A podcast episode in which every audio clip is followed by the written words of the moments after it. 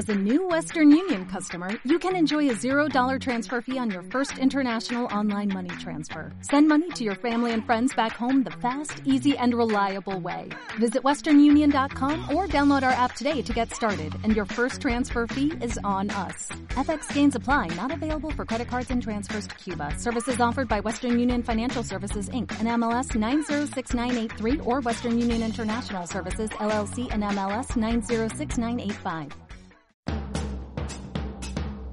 En Radio Intereconomía, Tiempo de Inversión, con Manuel Tortajada.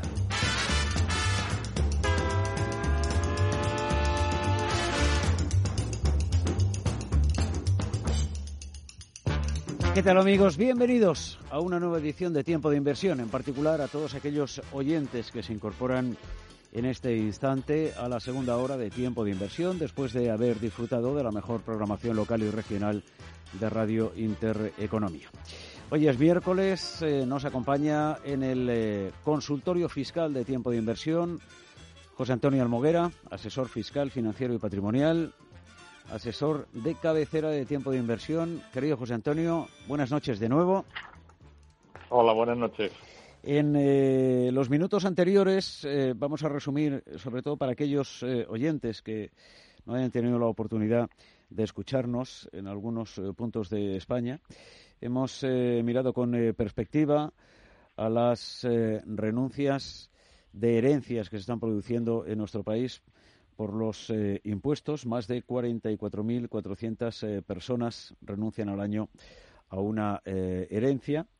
Y estábamos eh, comentando también pues el lío que hay con esos eh, trabajadores que han estado en eh, ERTE durante algunos meses del año 20, que en un momento determinado regresaron a su puesto habitual en su empresa, pero que sin embargo siguieron cobrando el ERTE. Y claro, pues ahora van a tener que devolver ese dinero y además tienen la declaración de la renta pendiente y por delante. Y en este caso, nos eh, comentabas, José Antonio, que el eh, Ministerio de Trabajo y Hacienda se han puesto de acuerdo para, para compartir eh, datos y que esa cuestión pues quede em, vista para sentencia en estos próximos meses.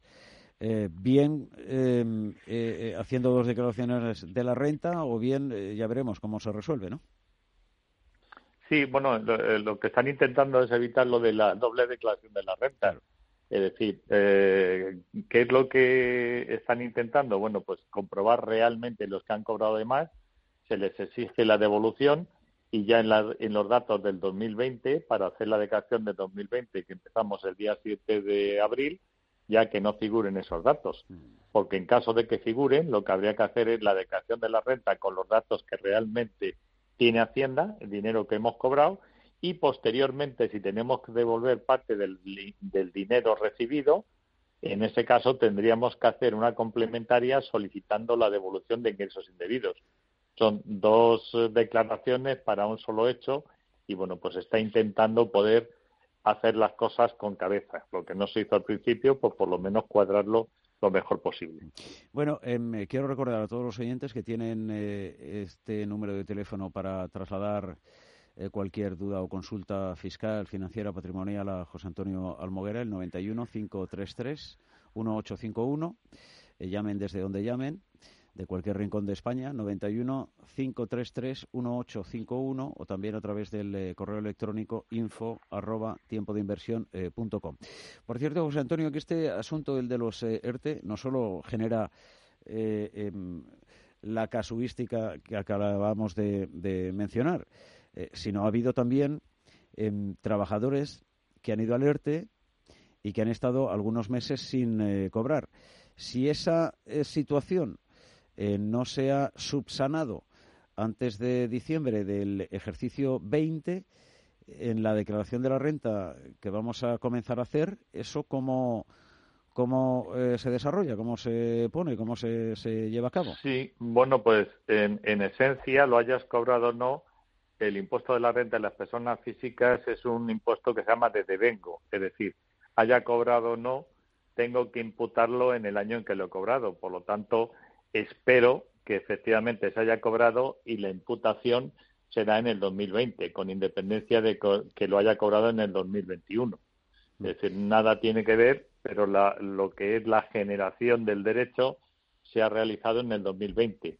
De hecho, en eso, mm, vuelvo a decir, a partir del día 7 de abril tendremos posibilidades de mirar los datos fiscales y ahí veremos si nos lo han puesto o no lo han puesto, lo hayamos o no cobrado.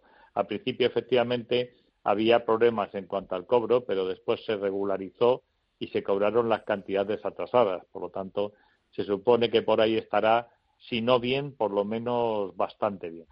Bueno, vamos a verlo.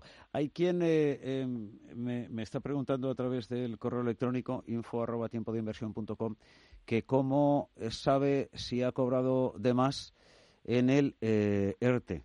Em, a ver, em, entiendo, eh, José Antonio, que, que, se trata de haber cobrado mensualidades cuando ya había regresado a su puesto habitual de trabajo. No que en ERTE le hayan pagado más dinero del que le correspondiese, sino que una vez que ha salido del ERTE y ha vuelto a su, a su empresa, eh, ha seguido cobrando el ERTE. Esa es la reclamación que en estos momentos se va a poner en marcha. Pero em, el trabajador que haya estado cobrando del ERTE se supone que ha estado cobrando lo que le corresponde eh, y, punto. No hay, hay mayor cuestión, ¿no?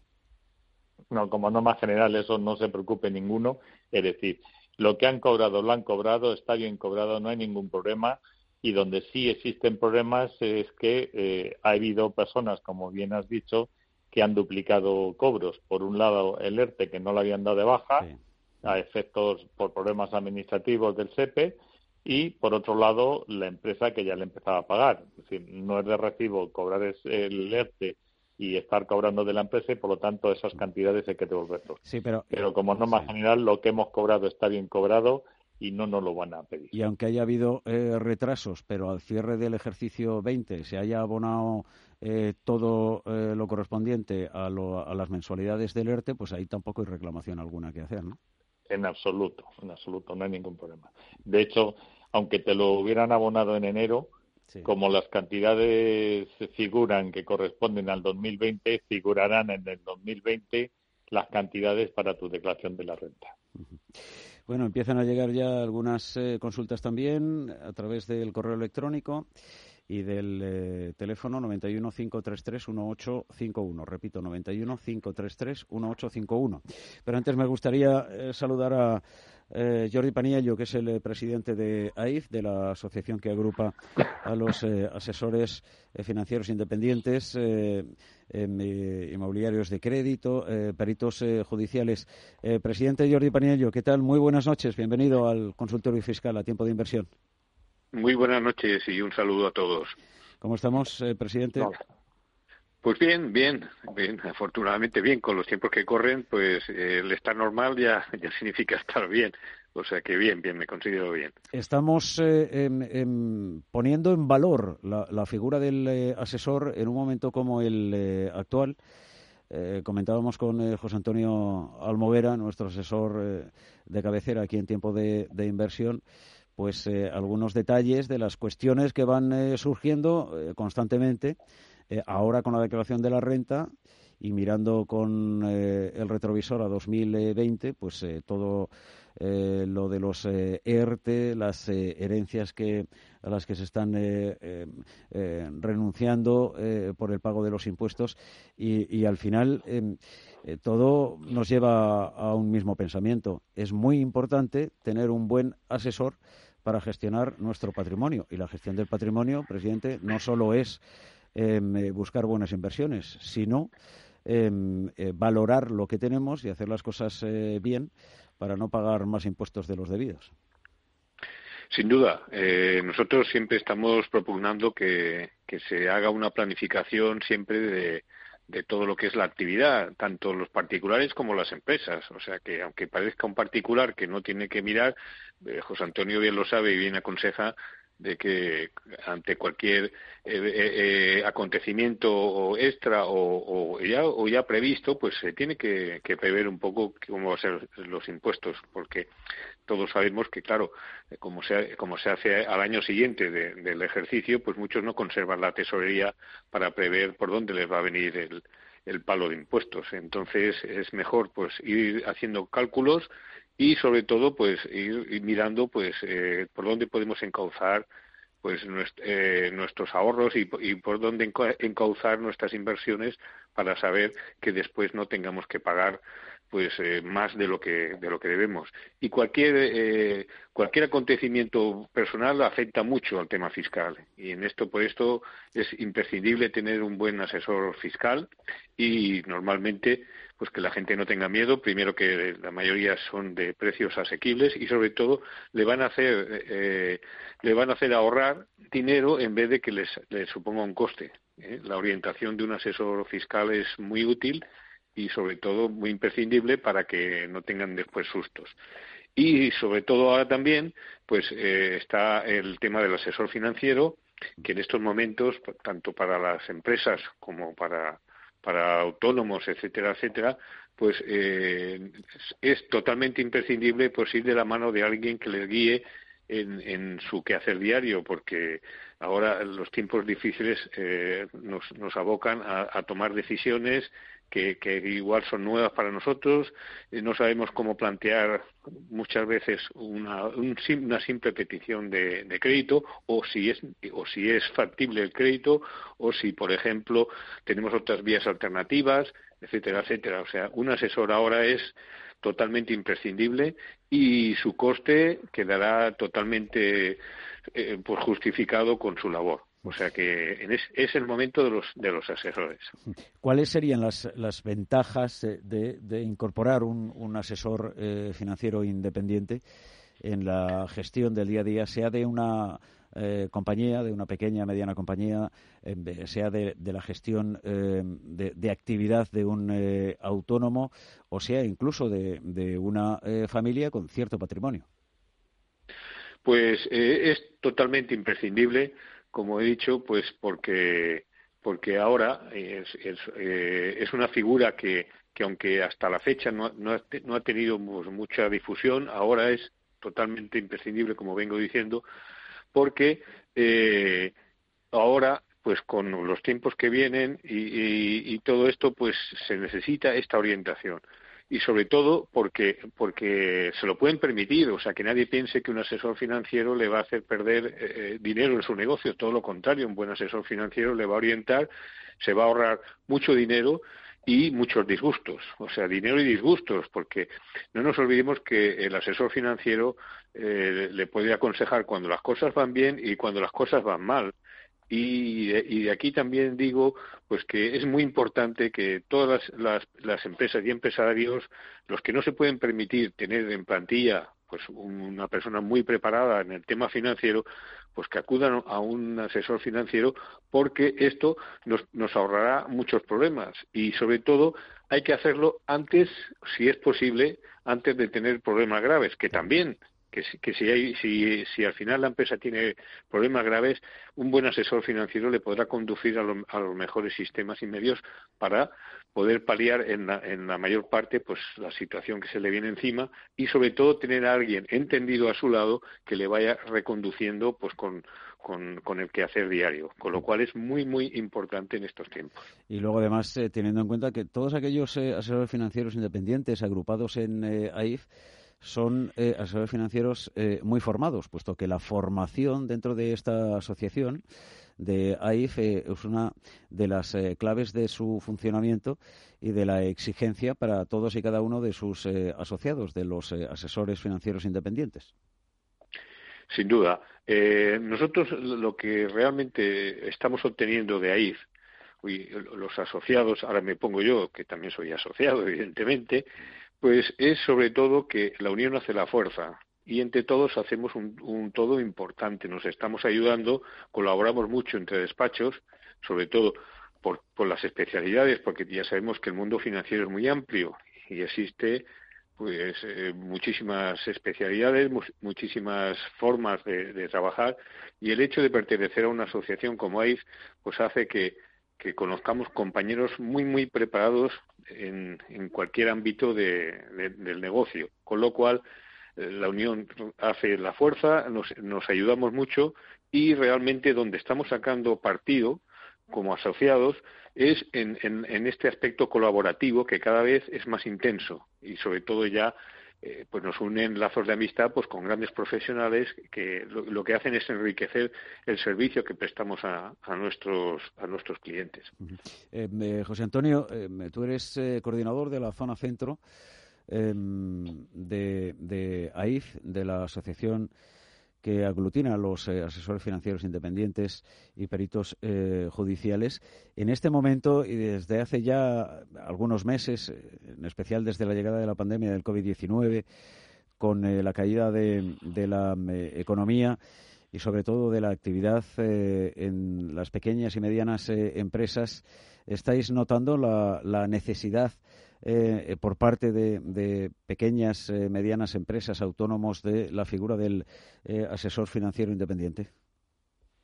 Sí, la, figura del asesor financiero independiente en, en, cualquier empresa es algo que lo notamos desde hace mucho tiempo. Ahora, en la época de crisis, es cuando más se demanda. Es decir, es un tema fundamental. Las cuentas las tienen que llevar quien sabe llevarlas hay que hacer los estudios pertinentes, hay que buscar la financiación adecuada para cada una de las empresas o autónomos y, por lo tanto, ahí es donde estamos. Es decir, desde un punto de vista financiero, eh, estudiar bien la empresa, estudiar la viabilidad, eh, bueno, pues, ver alguna cosa como algunos de los que me han venido al, despacho que querían hacer proyectos, eh, que les he quitado las ganas porque los proyectos hay que hacerlo en función de un mercado. Hay que hacer un plan de negocio, hay que ver realmente lo que se puede o no se puede y ahora mismo no es un momento muy dulce para hacer cualquier tipo de inversión. Pero nosotros sí que estamos ahí enseñándoles, tanto desde el punto de vista financiero, qué es lo que tiene que hacer, cómo lo tiene que hacer, y desde un punto de vista fiscal también para ver la incidencia. Importante, no hay que esperar a que ya tengas un fuego metido en tu empresa para coger a un asesor financiero que te ayude a sacarlo. Hay que hacerlo desde antes de crear cualquier problema en la empresa.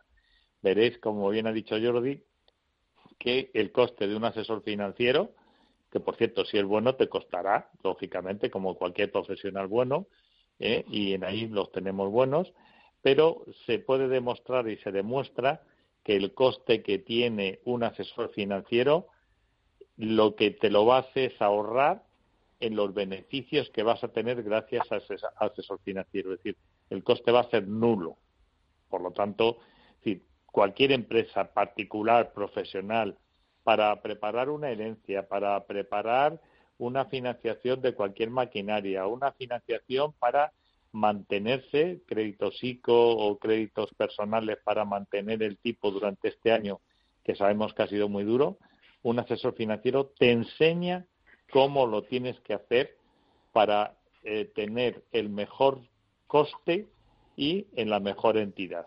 Y no meternos en rollos, porque cuando llegas a las empresas que ya te llaman, que tienen problemas, resulta que ya están con que tarjetas revolving, con créditos de store de Puturru, con, que ya es muy difícil salir de Stimpas y sobre todo porque han incrementado muchísimo los gastos.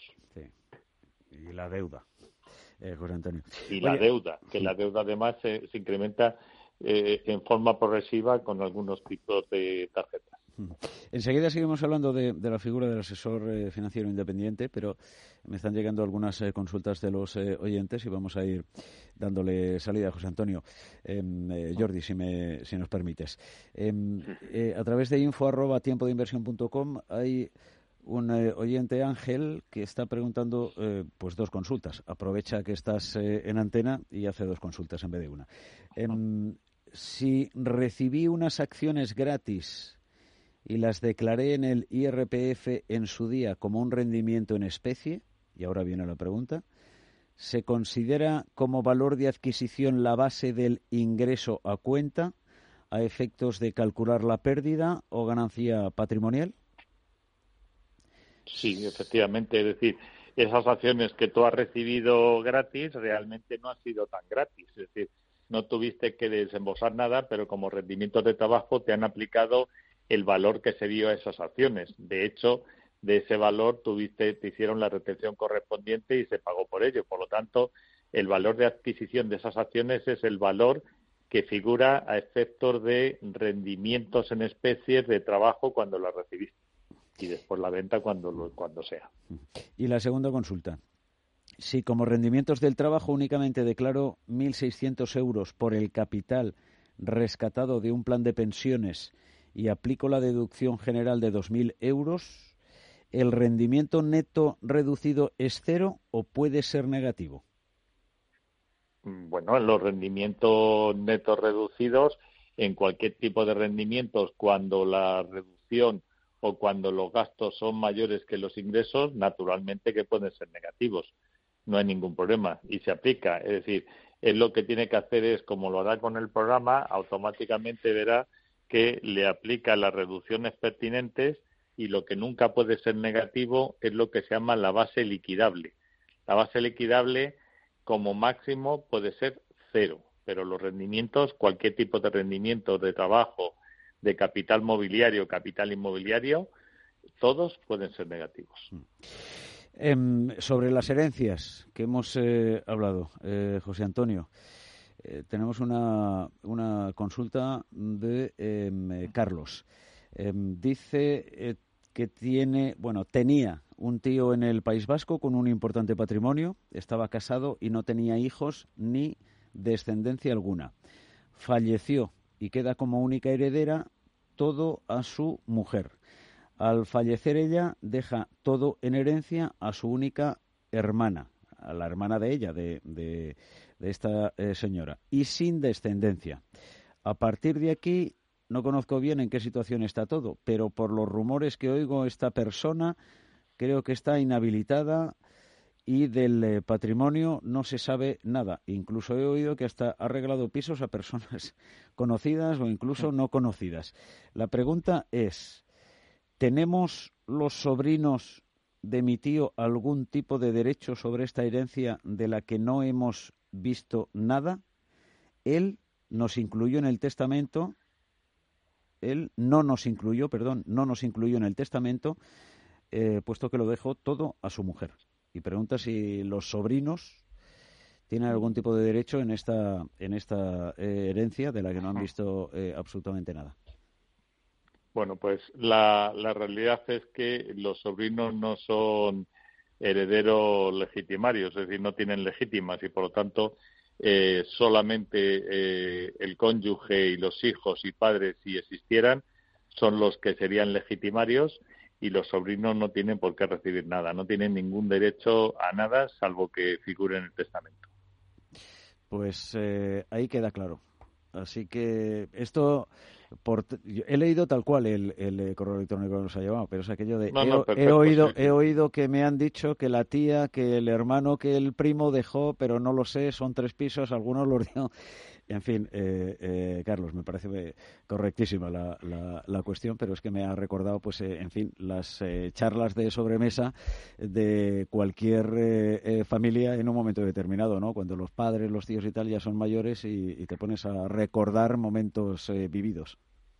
Antonio. Pero cuando, cuando no son hijos y padres y cónyuge, que tengamos en cuenta que el testamento, como se suele decir, va a misa. Es decir, lo que ponga el testamento lo es. Y si no figuran los sobrinos, nunca le va a corresponder nada, vuelvo a decir, porque no tienen ningún tipo de legítima. Es decir, que lo que haya hecho en este caso la hermana de la mujer del tío, bien hecho está o mm, no les afecta para nada. No sé, no sé si está, no sé si está bien hecho, pero eh, desde luego a los eh, sobrinos no les afecta para nada. Quiero decir, eh, era suyo porque le quedó en herencia y por lo tanto con lo que es suyo cada uno hace lo que le da la gana. Sí, y, si no hay herederos cuando muera, etcétera, esta esta mujer, pues si no ¿dónde va a parar la cuestión? ¿Sí? No, es decir, si cuando muere esta persona sigue teniendo bienes, hay que buscar si hay herederos. Cuando hablamos de herederos, significa que si no hay testamento, pueden ser perfectamente los sobrinos de esta mujer. Y si no hay sobrinos, no hay familiares, no hay hermanos de esta mujer, no hay nadie, pues la Hacienda somos todos y nos quedaríamos en Hacienda con las cosas. Ya, o sea que estos, eh, bueno, los sobrinos, en este caso, ya no son los sobrinos del tío. De él, ya no, claro, efectivamente, ya no son los sobrinos del tío. Han desaparecido de la rama de en, e, familiares. En este caso, em, eh, eh, podrían reclamar en todo caso los sobrinos de la hermana de la mujer del tío. Y lo he dicho, creo que bien, ¿eh? Sí, sí, sí. Sí, sí, esto, claro, esto es así, esto es así. Em, eh, em, eh, gracias, José Antonio. Eh, a todos los oyentes, 91 533 1851, repito, 91 533 1851 o a través de info arroba tiempo de inversión punto com. En fin, no tengan vergüenza. Si tienen un caso, una duda, no saben muy bien cómo va esto y tal, pues la, tramitan a través de estos dos canales, el telefónico o el del eh, correo electrónico que está abierto las 24 horas del día, los 365 días del año y José Antonio les eh, orienta o les eh, responde si la cuestión es clara. Em, estamos también en comunicación con Jordi Paniello, que es el presidente de AIF la asociación que aglutina a los eh, asesores eh, financieros eh, independientes y peritos judiciales, y estábamos analizando el valor que tiene esta figura siempre en un contexto de actividad económica por parte de las pequeñas medianas empresas o de autónomos o de em, particulares pero mucho más en la situación en la que nos encontramos. Y aquí, por ejemplo, pues entra también de lleno la ley de de segunda oportunidad, etcétera, etcétera. Que hay que buscar siempre el eh, mejor eh, consejo y el mejor asesoramiento para poder hacer eh, frente a una situación que muchas veces, Jordi Paniello, a una pequeña empresa o a un autónomo se le hace un mundo y, sin embargo, puede tener una solución, no digo fácil, pero sí una solución que esta persona, porque se dedica la actividad eh, diaria y permanente, a hacer eh, clientes, al desarrollo em, eh, de su actividad, etcétera, pues no, no tiene ni tiempo ni oportunidad. sí, tal como hemos dicho antes, este asesoramiento es muy importante, ya que nuestros asesores normalmente disponen también incluso de equipo jurídico y entonces en algún caso pues la forma de negociar unas deudas o la forma de con unos proveedores o, acreedores, etcétera, etcétera, pues siempre es mejor con alguien que entiende la ley, que entiende, que sabe perfectamente los derechos que tiene uno, pues en el caso de la segunda oportunidad, de la ley de segunda oportunidad o, en fin, de, o, de, la operativa, pues esto le puede simplificar y quitarle muchos dolores de cabeza a alguien. ¿eh? Y sobre todo está viendo sentencias muy interesantes que, también a mucha gente que, en su momento esto ha ocurrido mucho y hay un sector que, es clave y que aquí se podría eh, hacer mucho es el, tema de la construcción que que en muchos casos les han, les han embargado o, han perdido unas propiedades que no tenían que haber perdido. Y entonces, eh, ya digo que hay mucho trabajo al respecto eh, con, con el tema empresarial y no solamente a, los que van bien, sino que todo lo contrario, los que van mal. Y en estos momentos es cuando la gente, igual como, eh, tal como hemos estado escuchando cuando ha estado hablando José Antonio, de que es vital para cualquier persona planificar su herencia, no ya solamente para, para saber a quién se lo dejas o no se lo dejas, sino incluso para planificarla fiscalmente, con la pregunta que todo el mundo te dice, que si es mejor eh, donar en vida o si es mejor hacer una herencia. O sea, esto hay que ir un experto que es el que guíe el, camino para poderlo hacer. En el tema financiero pasa exactamente igual. Hay que hacer un buen plan de negocio para ver eh, realmente la empresa eh, cuál es el camino que tiene que tomar y luego hacer un seguimiento de ese plan de empresa para que eh, podamos detectar las desviaciones sobre el proyecto de forma inmediata, no esperar a, cerrar, a cerrar la, la contabilidad para que eh, para que de alguna forma nos demos cuenta de que de que algo falla en la gestión sino que la gestión se tiene que ver día a día a día y, hay sistemas y medios para para comprobarlo y es así la forma en que actúa un buen asesor que realmente tal como estamos diciendo, pues le ahorrará mucho tiempo y dinero a cualquier empresario. Y en estos momentos lo van a necesitar más que nunca. Yo pienso que a partir de esta crisis la gente se va a dar cuenta que va a ser uno de uno, unos honorarios muy bien pagados para, para realmente pues eh, subsistir o crecer o, estabilizarse, depende de, cuál sea la, necesidad que, tenga la empresa. Porque probablemente, eh, presidente eh, Pariello, eh, muchas o, unas cuantas de las eh, miles y miles de empresas que han tenido que cerrar a lo largo de este pasado ejercicio 20 con una buena planificación y teniendo eh, sobre sus eh, planes la posibilidad de la llegada de cisnes negros, como ha sido el COVID-19, pudieran haber em, soportado la, situación, siempre y cuando los planes se hagan eh, con tiempo y preveyendo posibles situaciones como la vivida, ¿no? Sí, y además no solamente eso. ya sabemos que esto nos ha cogido a todos desprevenidos. Nadie pensaba en una larga duración de, todo esto. Pero sí que es verdad que realmente cuando, ves que te, te fallan las previsiones y ves que te van a faltar los ingresos, necesitas eh, mostrar argumentos coherentes para que tus tus acreedores no se echen encima, que vean realmente que estás preparado, que, que, estás mirando cualquier contingencia y, de esta manera pues te darán facilidades. Ahora, simplemente si cuando, cuando ocurre el tema te limitas a impagar, pues entonces eh, puedes tener muchos problemas.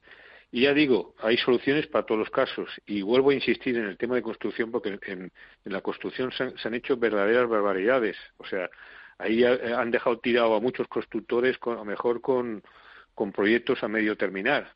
Se les ha acabado la financiación de golpe y, esto ha provocado pues una caída de ingresos y, y, por ende pérdidas de patrimonio. Y entonces quiero decir que todas estas eh, vías se pueden mirar, incluso hechos pasados, porque la ley eh, tiene unos plazos y entonces aunque haya ocurrido este hecho hace un año, hace dos o hace tres, pues se puede, se puede, hay mucho a discutir. Eso pasa incluso como la, las cláusulas hipotecarias, ¿no? que ahora recientemente han dicho que, que, que, estos gastos eh, los tenían que, que, hacer frente o no, pues eh, ahora también se puede discutir, aunque sean hechos pasados, siempre dentro de, los plazos.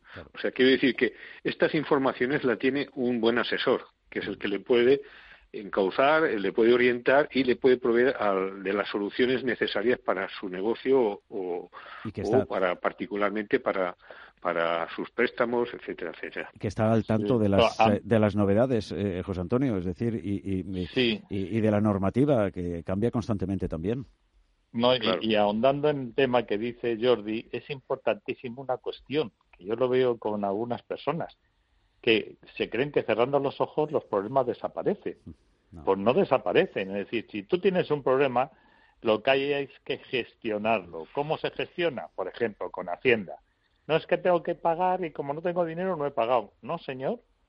No hagas eso, porque te viene con recargo del 40%, te viene posteriormente que te embargan las cuentas, te embargan el piso, te embargan todo. Es decir, hay que asumir las cosas como hay que asumirlos, es dialogando. Con Hacienda no podemos pagar, pedimos aplazamiento, hacemos lo que haya que hacer con tal de que no nos cobren ese 40% más. Con los proveedores, con los acreedores, es decir, tenemos que pagarlo, como bien ha dicho Jordi. Pues oye, si no podemos, vamos a ir a algo que los asesores financieros somos expertos y es hablar con la gente a la que tenemos que pagar acreedores. Y sobre todo también, en muchos casos, hacer quitas. Es decir, tengo que pagar 100, pues puedo pagarte 60, pero te los pago. Y buscamos alternativas. Lo que no se puede hacer, vuelvo a decir, es cerrar los ojos porque al final, entre costas judiciales, entre lo que nos suben de intereses y lo que debemos, que sepamos que vamos a deber muchísimo dinero y lo vamos a pagar con nuestros bienes presentes y futuros. y que, no se nos ocurra hacer un alzamiento de bienes, que algunas personas intentan pasar sus bienes a otros, porque eso, además de poder llevar cárcel, estás complicando la vida a ti por un lado y a la persona que lo recibe por otro, porque esa persona que lo recibe como se demuestre judicialmente que ha recibido un bienes y que pertenecen a un alzamiento de bienes, va a responder con los bienes que recibe las deudas más los suyos particulares. Es cuidado, juguemos a hacer las cosas bien. Que la técnica del avestruz eh, nunca sale bien, porque además, eh, digamos que la, pelota se va haciendo más grande, más grande, más grande, más grande. Eh, permíteme un instante, que, que está Teresa eh, desde hace algunos minutos esperando para, para transmitirte una duda o consulta. Teresa, buenas noches. Hola, buenas noches. Encantado de saludarla. ¿Nos llama desde dónde? Igual. Desde Salamanca. Ah, muy bien. Adelante, pues. Pues eh, es una pregunta respecto a, un contrato de alquiler. Eh, eh, este año la inquilina tiene una situación un poco precaria y se le han perdonado como un par de meses de, de pago completo. Y luego, una vez que ya pasó ERTE y empezó a cobrar algo, se le ha dejado en el 50%. Y el otro día en el programa de alquiler de alquileres que me pareció entender como que sí que había que mm, declarar todo aunque no se hubiera cobrado. No sé si lo entendí bien. Pues se lo explica José Antonio pues, Almovera muy rápidamente. De acuerdo, muchas gracias.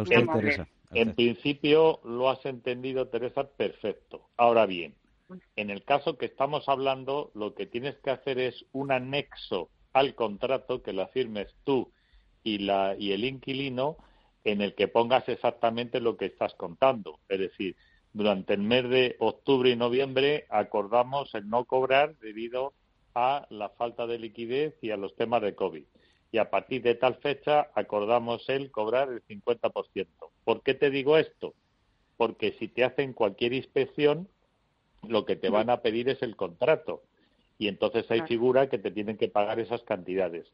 Y yo siempre eh, aconsejo que hagáis esto que os estoy diciendo, que solamente es para que lo tengáis vosotros firmados por las partes y si en cualquier momento Hacienda te pide que verifiques, es decir, es lo que has cobrado, le das el contrato con los anexos y ya no tienes que poner las cantidades que no has cobrado. Pero vuelvo a decir, hazlo bien para quitarte complicaciones. Por eso pregunto, porque me quedé un poco sorprendida. Claro, por si acaso, claro, porque a lo mejor si usted tiene todo en regla y tiene el piso alquilado y Hacienda considera eh, por contrato que va a cobrar eh, 1.800 eh, al mes por 12, eh, y usted llega a la declaración de la renta y dice que ha cobrado eh, la mitad, pues probablemente le haga, en fin, una paralela y le pida explicaciones. Teniendo este contrato firmado con la inquilina, el que dice José Antonio, por cierto, José Antonio, eh, ¿hay que hacer algún tipo de, de, sellado en Hacienda o, simplemente...? Nada, nada, en absoluto. Es, mucho más fácil que eso. Es el contrato que ellos tienen, un anexo, que es una hoja, anexo al contrato de falta, fecha no sé qué, le pones lo que estamos diciendo, lo unes con el contrato que tenías anteriormente y si te lo pide Hacienda, con eso es justificable del por qué has tributado por los ingresos los que has tributado. Y ya está. Y, la fecha de, y la fecha de ese escrito, eh, o sea, puede ser... La, fecha de ese escrito yo lo pondría como mínimo la fecha de cuando le, le perdonaste el primer mes que empezó. Cuando empieza, ¿no? Porque claro, son distintas situaciones. Una es la que se le perdona y luego ya, bueno, pues nos vamos ajustando. ha habido algún mes en el verano que ya, claro, que ha podido pagar, pero ponemos esa inicial y, ya, de, ya te llamo. Correcto, y tú vete, vete ajustando anexos en función de lo que vayas haciendo. De acuerdo. Muy bien, pues muchísimas gracias, muy amables. Nada, gracias Teresa. nada, un saludo. Un saludo. Un, saludo, buenas eh, em, eh, tenemos también la posibilidad de saludar a Rosa. Buenas noches, Rosa. hola, buenas noches. ¿Desde dónde nos llama usted? Hola, Rosa. Sí, mire, la, la pregunta que yo quería hacer es mm, sobre qué impuestos se pagaría por unas plusvalías en acciones de, de una empresa americana. Plusvalías en acciones. Sí, o sea, mm, se venden unas acciones, por ejemplo, de una empresa americana donde hay plusvalías, ¿no? Entonces, mm, ¿qué impuesto, qué porcentaje hay que pagar a Hacienda sobre esa ganancia? Ah, a ver.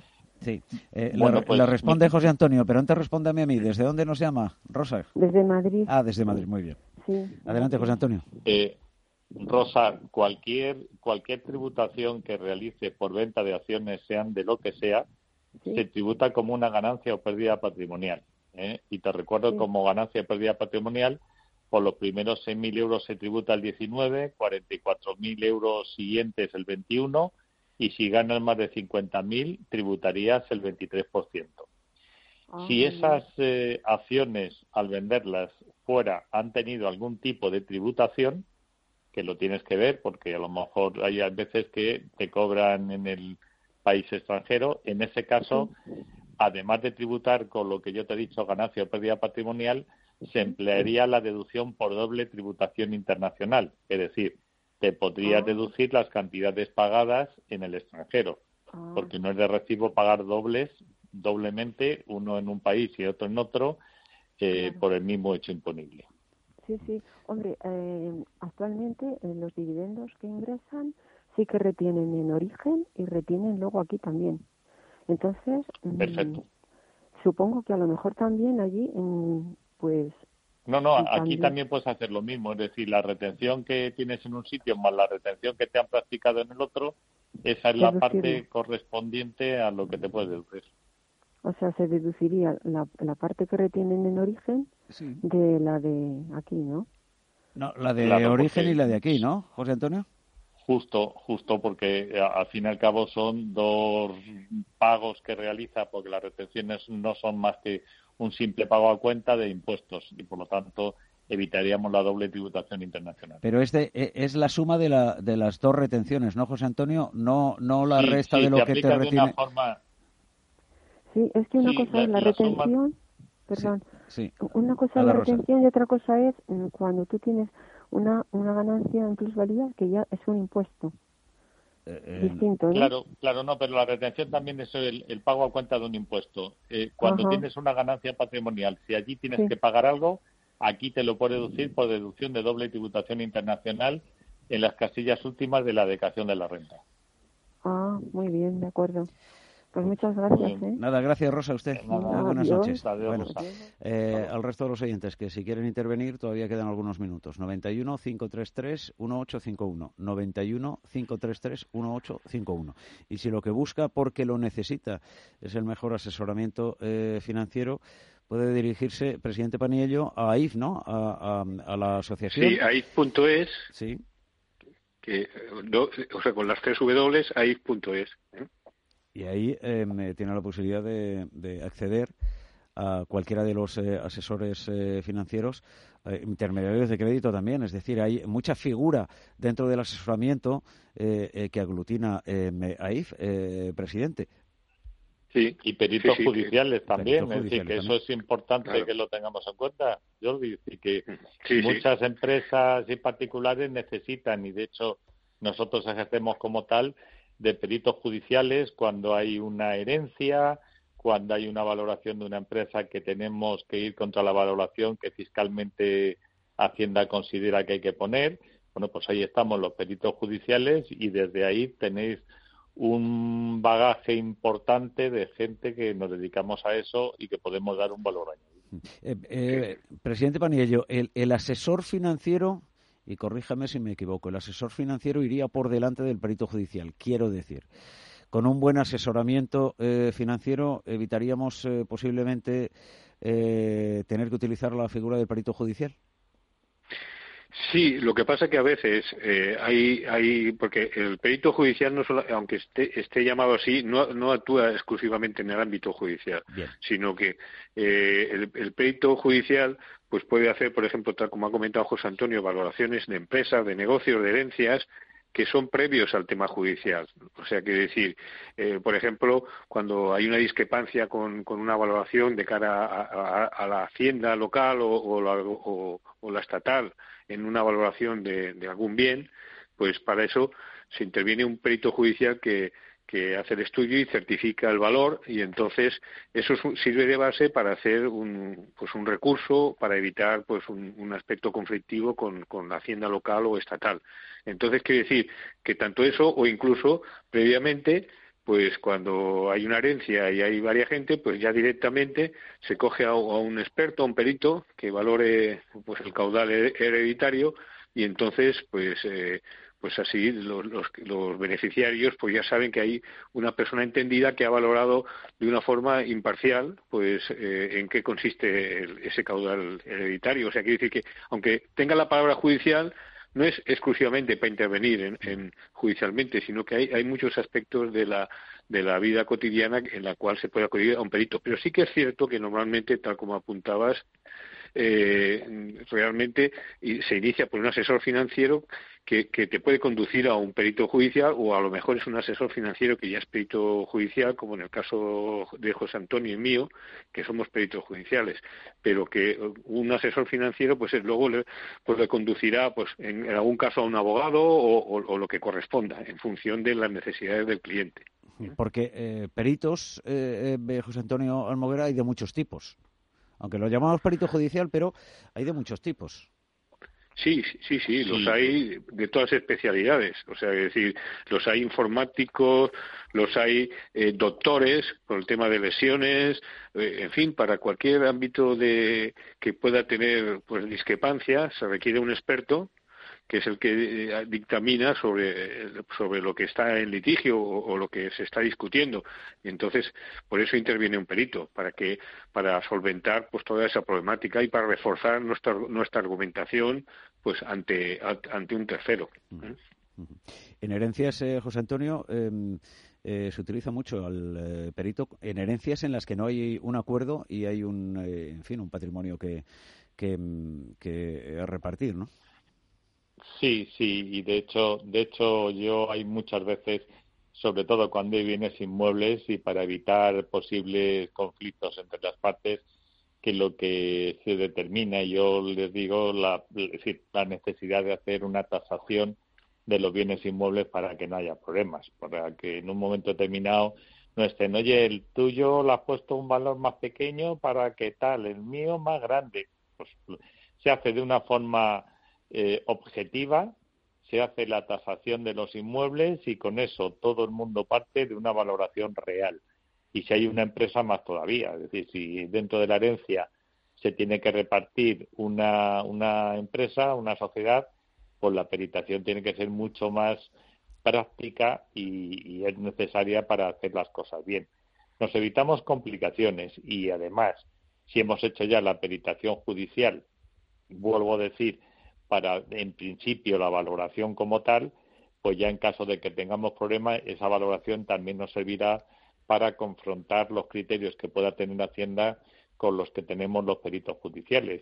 Que al fin y al cabo, recordemos que un perito judicial no es más que el experto que el juez tiene como para dar un valor a cosas que no domina él perfectamente, sino que se tiene que basar en un perito pues ahí estamos nosotros, que para eso estamos todo el día estudiando, tanto Jordi como, como yo y como todos los que estamos en ahí, estamos continuamente estudiando porque sabemos que el valor real de todo lo que hacemos y el valor que la gente que tenemos enfrente nos ve es que sabemos. Y para saber pues tenemos que estar continuamente estudiando, preparando y estando al día en todo lo que sale. Bueno, en este sentido, eh, eh, AIFA agrupa a los eh, peritos judiciales, al igual que a los eh, asesores financieros independientes, y forma también a, los peritos a través de, em, diferentes cursos, a través del Instituto IFRI y además con la certificación de la em, Universidad Católica de Murcia. Presidente. Sí, sí, sí. La verdad es que eh, estamos eh, formando a todos los peritos siempre con, con la supervisión y, de, la, de la universidad, porque así es un título oficial y es un título que les va a servir para poder ejercer en cualquier en cualquier juzgado y luego evidentemente en cualquier tema judicial y más importante que todo esto es que nosotros estos cursos los hacemos con un apoyo directo a los alumnos en los cuales supervisamos mucho su preparación, incluso les, les, hacemos casos prácticos y demás para que se formen adecuadamente y sobre todo no los dejamos solos ante el peligro, sino que eh, los acogemos en la, asociación y entonces pues en sus primeros pasos le, siempre se le echa un cable, con lo cual nunca se va a encontrar solo. ¿eh? que esto es importantísimo, sobre todo cuando inicias una nueva etapa de tu vida profesional y necesitas pues eh, tener a alguien con quien contrastar el trabajo y, incluso que te lo supervise al principio. Pues eh, a través de AIF.es tiene la posibilidad eh, de alcanzar estos cursos, esta formación, al igual que tiene también la oportunidad de acceder a un perito judicial o a un asesor financiero independiente. Todos ellos agrupados bajo esta asociación que preside uno de nuestros invitados esta noche, que es eh, Jordi Paniello, al que le agradezco que nos haya dedicado estos eh, minutos y le deseo pues eh, lo mejor y, buen trabajo. Gracias, presidente. igualmente, gracias y un saludo muy fuerte a los dos.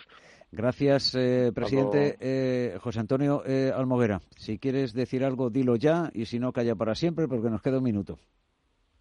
Pues nada, que no tengamos miedo a nada, que el asesor financiero te ayuda y que a partir del mes que viene de abril empezamos con las declaraciones de la renta, que tenemos que estar preparados. Y que tienen eh, mucha información en la sección de fiscalidad de tiempodeinversión.com, repito, tiempodeinversión.com.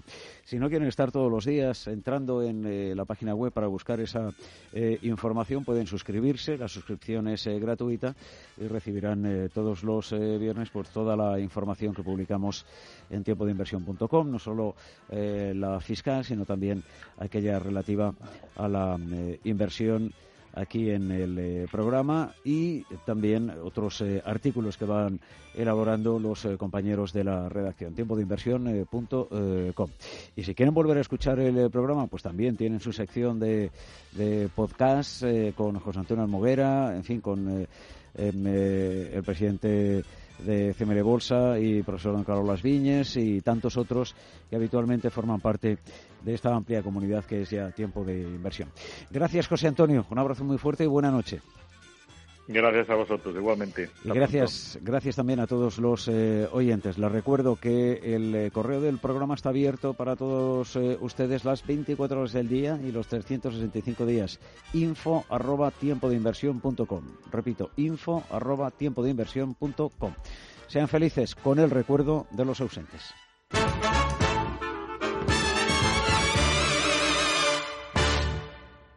As a new Western Union customer, you can enjoy a $0 transfer fee on your first international online money transfer. Send money to your family and friends back home the fast, easy, and reliable way. Visit westernunion.com or download our app today to get started, and your first transfer fee is on us. FX gains apply, not available for credit cards and transfers to Cuba. Services offered by Western Union Financial Services, Inc., and MLS 906983 or Western Union International Services, LLC, and MLS 906985.